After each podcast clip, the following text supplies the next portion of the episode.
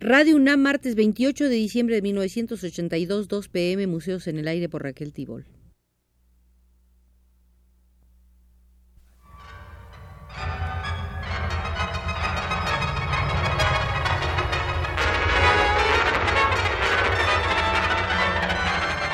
Museos en el Aire.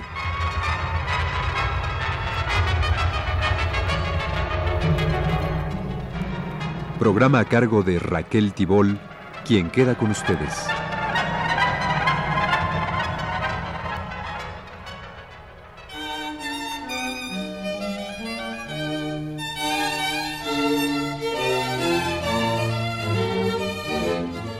Haremos hoy una visita al Museo de la Cultura Peruana y en él será nuestro guía el novelista y etnólogo peruano José María Arguedas, muerto por propia decisión en 1969. Sus meditaciones en torno a una cultura propia, original en su mestizaje, resulta en este campo insustituible. Veamos inicialmente la conformación del complejo cultural en el Perú. Para organizar su imperio, los incas aprovecharon con acierto lo que había de común entre los múltiples pueblos que habían conquistado. A través de un larguísimo proceso, esos pueblos habían alcanzado un alto desarrollo cultural, una configuración y una personalidad definidas. Sin esta unidad, la cultura antigua peruana no habría podido lograr su tenaz supervivencia. La organización administrativa del virreinato tuvo que adecuarse a la configuración del antiguo imperio. En el Perú, la rebeldía de los indios duró todo el periodo colonial y no se aplacó con la República. Las revoluciones de Tupac Amaru y de Pumacagua, en quienes la multitud nativa veía un símbolo propio, fueron en cierto modo la continuación de la primera revuelta de Manco Inca en el Cusco. Al hablar de la supervivencia de la cultura antigua del Perú, nos referimos a la existencia actual de una cultura denominada India, que se ha mantenido a través de los siglos diferenciada de la occidental. Esta cultura, a la que llamamos India porque no existe ningún otro término que la nombre con la misma claridad, es el resultado del largo proceso de evolución y cambio que ha sufrido la antigua cultura peruana desde el tiempo en que recibió el impacto de la invasión española. La vitalidad de la cultura prehispánica ha quedado comprobada en su capacidad de cambio, de asimilación de elementos ajenos.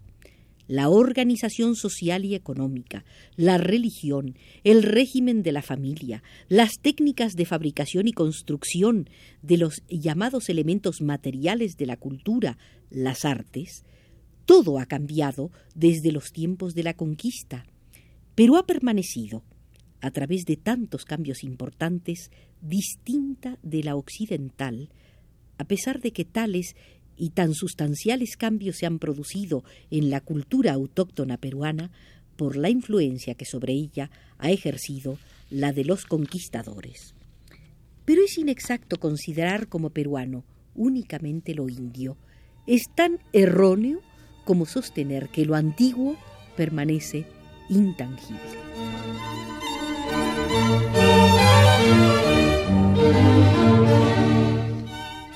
Durante siglos, las culturas europeas e India han convivido en un territorio en incesante reacción mutua, influyendo la primera sobre la otra con los crecientes medios que su potente e incomparable dinámica le ofrece. Y la India, defendiéndose y reaccionando gracias a que su ensamblaje interior no ha sido roto y gracias a que continúa en su medio nativo. En estos siglos, no sólo una ha intervenido sobre la otra, sino que como resultado de la incesante reacción mutua, ha aparecido un personaje, un producto humano, que está desplegando una actividad poderosísima, cada vez más importante, el mestizo. Hablemos en términos de cultura no tenemos en cuenta para nada el concepto raza. Quien quiera puede ver en el Perú indios de raza blanca y sujetos de piel cobriza, occidentales por su conducta. El conocimiento del mestizo es esencial para la buena orientación de todas las actividades nacionales en el Perú, la educación, la sanidad, la producción, los cálculos acerca de las posibilidades y el destino del país. El mestizo es el hombre más debatido del Perú y el menos estudiado. Hay infinidad de grados de mestizaje. Es muy distinto el que se forma en los pueblos pequeños de la sierra y el que aparece en las ciudades.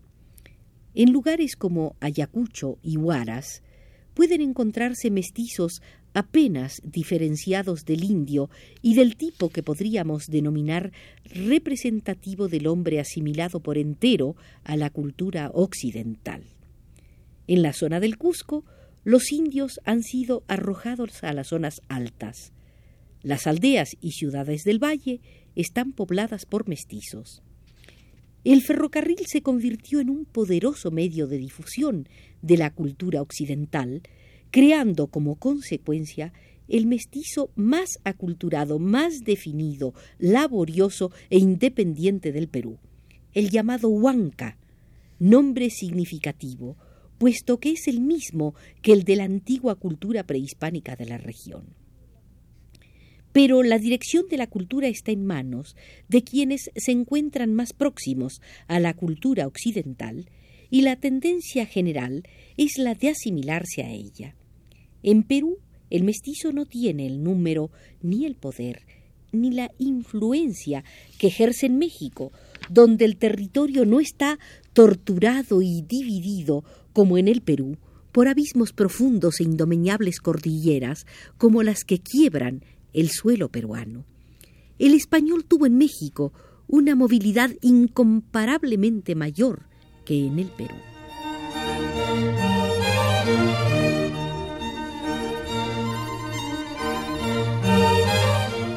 Nunca cruzó una diligencia de Lima al Cusco, ni de Lima a Trujillo o Arequipa. Los pueblos peruanos estuvieron siempre aislados por la topografía invencible y se atomizaron por eso. Hace apenas unos treinta años que las antiguas áreas culturales, que fueron respetadas durante la administración colonial, están siendo destrozadas y reordenadas por las carreteras. El aislamiento geográfico de los pueblos es la causa determinante del mayor poder e influencia que en el Perú tuvo y tiene la cultura nativa. La música folclórica de la sierra peruana es de origen antiguo, especialmente la de tipo popular bailable. En cambio, la música popular mexicana es de origen español. Para José María Arguedas, los prejuicios de raza y de cultura están siendo efectivamente eliminados en México. No existe en el concepto de la mayoría de los mexicanos, ni del artista ni del hombre de pensamiento, ninguna segregación preformada e implacable acerca de las diferencias humanas por razón del color de la piel o de los signos externos que manifiestan las diferencias culturales. El artista mexicano tiene la conciencia libre de trabas para buscar, contemplar y escuchar la múltiple voz del hombre de su tierra. Un orgullo inmenso de su pasado indígena le auxilia profundamente en esa búsqueda, y ninguna causa le impide beber honda y legítimamente en la nutridora fuente de la belleza de su mundo geográfico. En el Perú, la segregación cultural sigue siendo cruel, esterilizante y anacrónica, aunque se ha progresado algo en los últimos treinta años. El indio aparece todavía como un personaje rezagado en siglos, a pesar de su infatigable esfuerzo de supervivencia y de adaptación a los grandes cambios, cambios asaltos que da constantemente la cultura que lo rodea. En las grandes regiones del Perú pobladas por indios exclusivamente, casi todo el departamento de Puno, el más denso de la sierra peruana, la mayor parte de los departamentos de Ancash, Huánuco, Ayacucho, Apurimac, Huancavelica y Cusco, la cultura india permanece íntegra. La miseria económica y la segregación cultural la rodea y aísla como un anillo de hierro.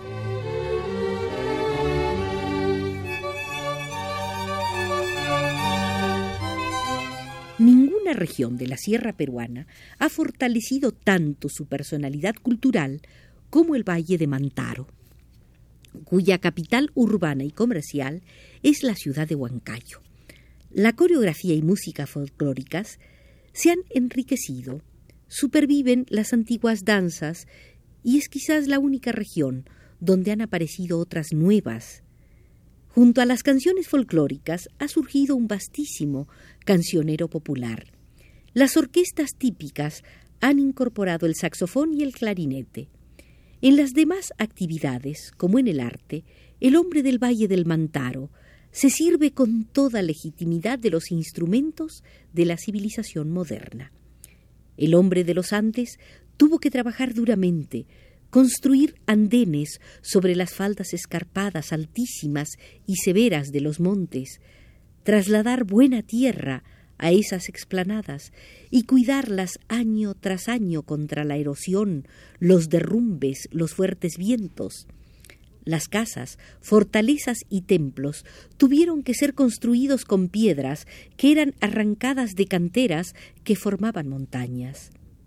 El hombre de los Andes bebía desde la infancia el aire, el semblante de un paisaje quebrado, hondo, desnudo de árboles, donde el ojo humano alcanzaba inmensas distancias pobladas por una orografía abrumadora y exaltante.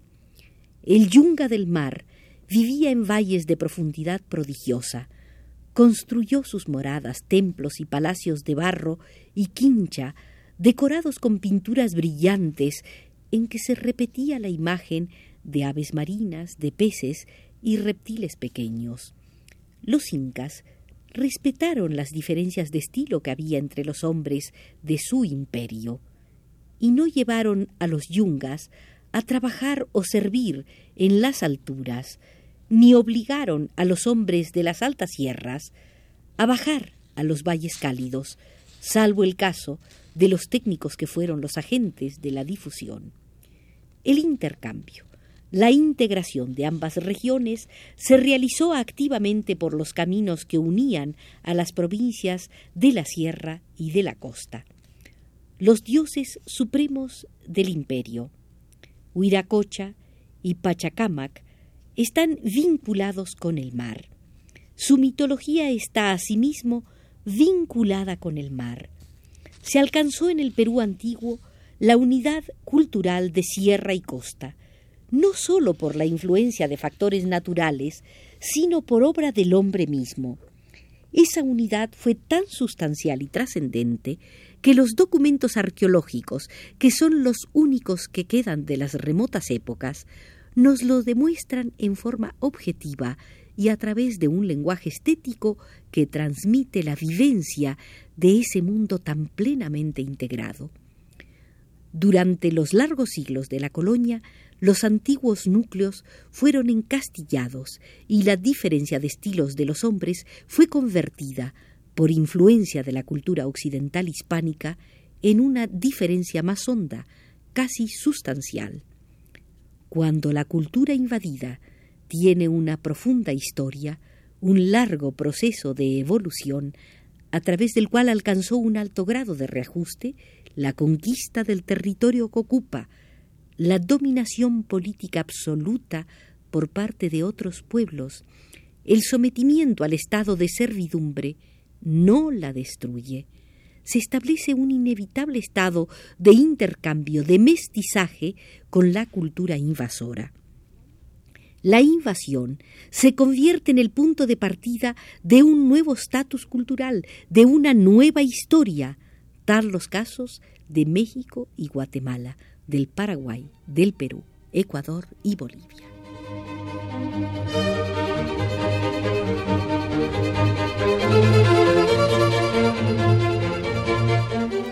En compañía del novelista y etnólogo peruano José María Arguedas, nos hemos asomado al Museo de la Cultura Peruana, atisbando apenas la complejidad de una secuencia milenaria, pero Ha llegado el momento de retirarnos porque así nos lo indica Manuel Estrada desde los controles.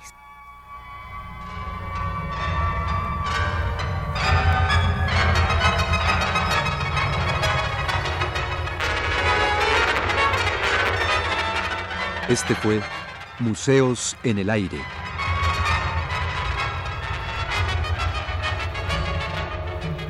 El programa de Raquel Tibol que se transmite todos los martes a las 14 horas.